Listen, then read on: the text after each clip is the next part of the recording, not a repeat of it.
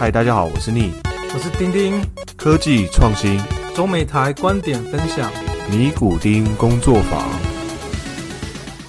Hello，大家欢迎大家回来 n i t i s Workshop 尼古丁工作坊，我是主持人丁丁。我是主持人 Neil，欢迎大家回来。哎，Neil，你知不知道最近就是个人是做所谓的 display 还有显示相关的产业，然后我我发现有一些东西，全世界的材料或物料或者产品都被某一家特定的公司给垄断。啊，这个产业居然有垄断的公司啊！因为我我在我们公司要负责设计，又要负责找供应商，很很麻烦呐、然后我就是找到一家供应商，我发现这家供应商根本是垄断了我们在找的某一个特殊的产品，我就那觉得很好奇，说为什么？你知道美国政府不是三天两头就在说哦，什么 Apple 垄断啊，Microsoft 垄断啊反垄断，Google 垄断，对，为什么没有去查这家公司？我就不懂哎、哎，我想问个问题，那你有跟他们接触过？他们愿意把东西卖你吗？当然不愿意啊，而且我可以很明确在这边跟你讲哪一家公司，是不是因为你们太小了吗？还是怎么样？，对，那家公司叫做水燕。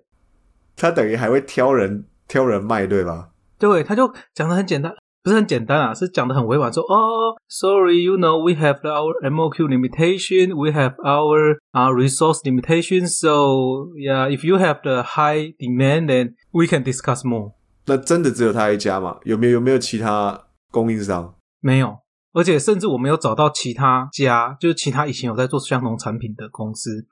全部的人讲完就直接跟我讲说，呃，你们应该知道这个产品现在被剧院给垄断吧？我说我们大概知道，但我们也有网络上查过，啊，查到贵公司以前有做。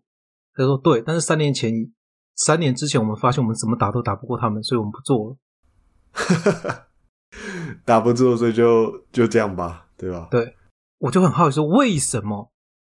美国政府没有去查他们反垄断，然后一直去查其他的？哎、s 虽然应该是一个很久的公司，哎，很老的公司了，它真的是又久又老又大。好可怕，真的比科技巨头还可怕。我们在找的东西其实就是叫做光学的薄膜。那光学薄膜这种东西，你可以想象，其实就是最常见的啦，就是手机壳上的保护膜啦，这也是一种光学薄膜。我们今天要谈的公司，其实就是在做类似的东西。我们今天要谈的公司叫做 Zimagen，那这家公司其实就在做所谓的光学膜的原材料。好，什么叫做光学膜的原材料呢？我们就讲大家比较常见的光学膜，也就是所谓的手机的保护膜。一般来讲，你去买手机保护膜的时候，会出现两种选择，所谓的硬膜跟软膜。哦，那当然有一些还有所谓的防窥膜啦，也是侧边看看不到的。那所谓的硬膜跟软膜，大致上的分别就是，硬膜其实就是玻璃，上面就纯粹就是玻璃做成的表面的模块这样子。而软膜就是塑胶，只是它会比较软、比较贴合，然后你在操作的时候会比较容易去去操作这样子。那什么是塑胶呢？其实讲坦白话，塑胶就是石油嘛。那石油本身其实会有两个问题，一个是它在全世界的量是有限的啊，虽然大家可能不觉得这样子，因为好像某一些国家就一直生产石油，然后一直不觉得它是有限，但 anyway，石油其实是有限的。第二个是石油，它多少会造成一些污染的一些情况，所以使用石油会有这两个问题。那在美国最近几年，很多人就在找新的能源代替品，尤其是拜登上任之后，我觉得他会更加的去投入更多的资源去找能源代替品。但这边有一个题外话了哈，我那天就在讲想一个很神奇的事情，就是理论上来讲，拜登上任之后，石油价格应该会跌，应该说石油股票应该会跌，然后新能源应该会涨啊。但是最近一两个月以来，石油相关的股票涨翻天，原因是因为很多的美国基础建设只能用石油来做发展。但我有个问题，为为什么你 D four 会觉得新能源应该会涨？就是拜登对于新能源政策有很多推动吗。对啊，他就是要求要发展绿能啊，他就是发要求要发展电动车啊，他希望把二氧化碳排放量还有一些石油的产生量降低啊、哦，这是有在他的白皮书里面的，对吧？对，没错，这有在他白皮白皮书里面，但是最近持有股一直在涨，我猜它可能会涨到至少在今年的 Q two 或 Q 三了。但因为这是这是题外话，好，因为这个东西会造成一些所谓的污染，所以很多人在找新的材料的时候，他们要找的东西都叫做所谓的生物材料。什么叫生物材料呢？其实意思就是说，它可能是有一些细菌啊、一些病毒啦，去把它发展出来的，而且最好是它能够在大自然中分解掉的材料，不会造成污染。啊，很多公司在做这个事情。那我们今天讲的这家 Zimmergen 就是在做这种东西的佼佼者。Zimmergen 它的创办人叫做 Jeff Hoffman，还有 Zach Serber。那目前的融资进度，它已经到了 D round 了。它到了 D round，它就已经拿了九百二十个 million，然后它估值是一点七五个 billion。其实讲真的，它的拿的钱非常多，然后它的估值其实也不少，但是你可以看到，跟我们礼拜三聊的 Canva 比起来，其实这个是小巫见大巫。你看 Canva 现在是六个 billion，那这家 Zimogen 的投资人主要是由软银领投的，他已经达到了第一轮。那这边有一个非常特别的是，我们台湾裔啦，在美国做到最高的部门的部长，就是所谓的前诺贝尔得奖朱棣文嘛。他也在前两年加入了这家公司的董事会，所以这家公司以所谓的技术前景来看是非常非常的有利的。那这家公司在做什么呢？这家公司其实就在做塑胶材料。那他怎么去做塑胶材料？他运用了三个方法去做塑胶材料。第一个是用所谓的合成生物学，第二个是机器学习，就是所谓的 AI，第三个叫做自动化。那什么叫用这三种方式去发展这种生物材料呢？原因第一个是因为讲坦白，所谓的原材料，你如果把它看到很细的话，就是分子跟分子之间的结合。那分子跟分子之间的结合，它有不同的方向、不同的序列，所以所谓的合成生物学，其实就是在研究不同分子的序列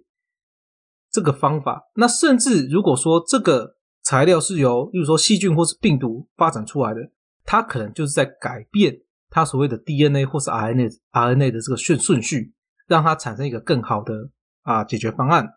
在研究改变这个同时，他必须要去了解说怎么样的顺序、怎么样的改变是最好的。这个时候就运用了所谓的 AI 机器学习进来，它运用 AI 量化的方式去了解说怎么样的排列对它整体的改变是最佳的。那除了这个之外呢？什么叫自动化？其实原因是这样子：如果你是对一个光学薄膜或是这种塑胶原材料比较熟悉的人的话，你会知道，这种原材料一开始在发展的时候，它是非常非常薄的，甚至只有几个 micron 这种情况。在这种情况下，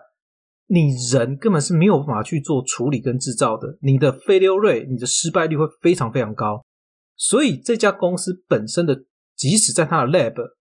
大部分全部都是已经机械化、自动化来操作，它减少它的 failure rate。所以这个是它本身 core technology 去做出来所谓的这种塑胶原材料。哎，丁丁，我觉得这个很厉害，因为我觉得我从来没有听过一个公司它的技术含量是可以这样组合的。就第一个你讲的，它的合成生物学就是我们最基本的那些 RNA 的，它可能就是用合成生物学，因为像平平常我们应该都是用石油，然后产生的去燃烧以后产生的副产品，应该就可以产生塑胶，但是它应该是用就是合成的方式去合成出一些最基本的一些素材，然后再加上它的 AI AI 算法去看说你这些分子的结构怎样会得出最佳解，然后在你原来的素材，然后去排出最佳解。那第三个是你讲的说自动化，它可以使用自动化的操作去取代人为的操作。我觉得这个不仅是一个化学公司，我感觉啊，它不仅结合了软体，也结合了硬体跟机器自动化，我觉得这个技术含量是真的很高的。没错，但是通常讲到这边就会出现很大的问题是：啊，你讲的那么神，啊，你讲的那么厉害，啊，他到底有没有东西出来？他到底会不会有真正的产品？人家会怀疑说，他是不是就像那个一滴血的那个女主角的公司，找了一堆人背书，后来发现产品根本是假的。对，对，很多人就会，他现在通常讲到这种东西，就会出现这个很大的 question mark。那这家公司目前已经有产品出来了，而且他合作的 OEM、ODM 厂商的来头更是大到不小。我们先讲它的 OEM、ODM 厂商吼，这家公司叫做 Sumitomo，中文叫做三井住友，这是一家日本的公司。通常大家听到 OEM、ODM，一开始你应该会想到是哦，中国大陆，哦，东南亚，哦，台湾。日本其实很少在帮人做 OEM、ODM 的，除非他们觉得这个东西真的很前瞻性，真的很高级，然后真的会改变这整个世界。而且三井住友是日本的三日月之一，因为通常如果你对日本的财团财阀有一点研究的话，你会知道日本的社会其实是被控制在六大财团的手上，包含三菱、三井、住友、富士、三和，还有第一劝银等等。很多的，你去看很多日本社会上一些丑闻啊，尤其是什么官商勾结的东西，九成九都是从这六大财阀来的。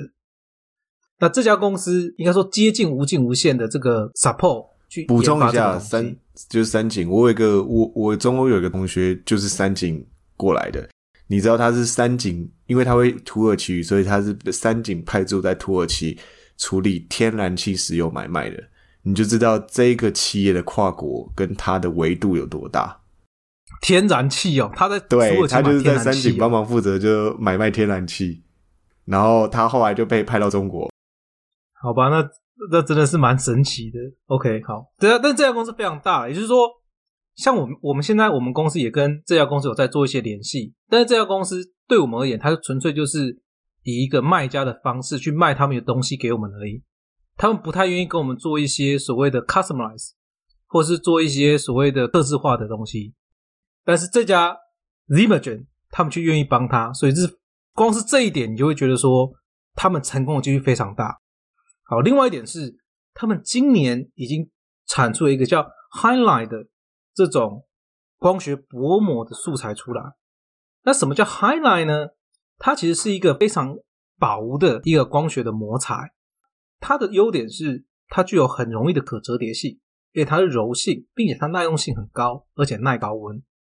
那为什么会强强调这点？这些特性原因是因为他们开发这款材料主要是用在光学薄膜上面。那光学薄膜在什么地方用的最多？其实就是在所谓的显示设备，包含说哦，你打电动的荧幕啊，你家的电视啊，你的笔电的屏幕啊，手机啊，大部分全部都是光学薄膜在里面。而且讲坦白话，因为我是这个这个行业的啦，Apple 跟 Samsung 他们常常会在主打说它的荧幕有多好多强。我可以跟你讲，将近有五十 percent 的优点就是在光学薄膜身上。所以光学薄膜是一个非常重要的 key component，对这些公司而言。那它开发的这个材料就是用在这上面。那大家都知道说，未来像这种显示设备，其实它会大家会越用越久，而且会主打是一些可折叠性，所以它才会说哦，我的很柔啊，而且可折叠啊，而且耐高温这些原因，并且它现在已经在使用在一些柔性电路，还有一些电子产品上面在使用了。它有另外一个优点，另外一个优点是它本身有非常高的延展性。那什么叫非常高的延展性呢？讲白一点，就是你可以去把它拉伸嘛。那拉伸有什么作用？拉伸就会变薄。那一个光学薄膜或是一个东西只要变薄，它本身的穿透率就会变高，因为它更薄了嘛。然后第二个是它本身的雾度就会变高，原因是因为它的粒子变少了，所以说应该说单位通过的粒子变少了，所以说它的看起来就没有那么雾了。然后第三个其实我觉得是最重要的，是它的双折射率会变小。什么叫双折射率？好，我跟大家讲一个很简单的例子，就是你如果去使用你的荧幕的话，以前有所谓的雾面荧幕跟所谓的镜面荧幕，那现在都是没有分这个了嘛？你在大太阳下看，或是你在灯光下看，你去左右两边朝不同的角度去看你的荧幕，你一定会在某一些角度的时候会看到它好像有反射一些物体，然后让你能够看到这种东西叫双折射。也就是说，在某一些角度的时候，其实你是你是可以看到那个东西的。那双折射率低的时候呢，也就是这种环境造成的鬼影就会变低。那最简单的例子，其实就是在 iPhone 十一上市的时候，你会看到有一些绿光嘛、绿纹嘛。他说：“哦，相机有问题嘛？”其实这也是因为双折射率的镀膜所产生的相关的问题之一。所以这非常重要。绿纹这个议题很严重，哎，那时候引起了搞到每个人都在检查自己的手机有没有绿屏这件事情。对，原因是因为那个是它本身设计的问题啦，而且它本身就会有这个问题出现啊。我觉得这个东西是未来可以避免掉的事情啊。那 anyway 好，也就是它这个胶片主要是这个主要是用在这种显示设备上面，所以它目前为止已经。在跟像是所谓的 Samsung 啊，像所谓的 Apple 啊，像所谓的面板厂的话就 AUO 啊、BOE 啦、LG 目前在谈，所以 overall 来讲，其实这家公司的前景是非常非常大的，非常非常强的。那我们最后来讲一下，他目前在台湾招募的人才，他目前在台湾其实没有技术的缺，他全部都是属于应用缺，也就是 Business Development Manager。还有 application engineer，他想要去推广市场，而且他做了一个我觉得蛮神奇的事情。他在台湾开的缺里面有一位是主打中国市场的 business development，我真的非常少见这种外商要打进去中国大陆，不是在中国大陆直接 hire，而是在台湾 hire，然后要求这个人未来会常飞中国大陆。哎，你有你有看过这种？我还真的没看过，因为感觉现在所有的企业跟外商。他都是直接在中国直接 hire，应该不会让台湾人来管理这件事情。对，所以这家公司做这件东西很特别。那我仔细想了一下，他因为他们主要是主打显示设备嘛，台湾有 AUO 跟群创，但是其实 BOE 也不小啊，而且中国到还有所谓的华星光电，还有中国的这些显示屏都很大啊。而且甚至是这家公司，我好好像没有看到它在韩国。对啊，呃，神送跟 LG 几乎世界上最大的 display 供应商吧。对，但是有可能是因为三送跟 LG 他们本身已经在接洽了，因为这家这两家公司最大嘛。但是放人在台湾，然后未来要长飞中国是很少见的。但 anyway，这家公司做了这个决定，所以有兴趣的人可以去看一下，尤其是你本身是像是光学薄膜啊，或者是显示器面板相关产业出来的人。那他的薪水是怎么样呢？因为他在台湾目前只有两个人，我现在看到只有两个人，所以我查不到他的薪水。但是他在美国薪水其实是蛮特别的。什么叫特别的呢？他一般的人研究人员的底薪大概是十万到十五万之间，但是他的 software engineer 已经达到了十五万到二十万之间，然后他的 manager level 也就是主管的等级都是在二十万美金以上。事实上，这是非常神奇的事情，因为照理论上来讲，他的研究人员应该给他比较高的薪水，但是他不是这样做，所以这也蛮有趣的啦。那另外一方面，是因为刚好讲到他在台湾招募的人其实是 business development manager，还有 application engineer，因此我个人怀疑啊，他你在台湾可以谈到非常高的薪水，在这家公司。一个原因是因为他刚要进台湾，刚要进亚洲；另外一个原因是因为他们本身的薪资结构里面，manager 等级的薪水就是硬生生比别人高了不止一一阶，而且我刚刚讲的都只是底薪而已，还不是整体的 package。所以对于外商企业来讲，反正他要在招台湾招一个这么出奇的人，我想给的薪水不会太低啊，应该是很不错的。然后你讲了嘛，也还没有加上股票或期权。对啊，对，所以如果有兴趣的话，可以去参考一下，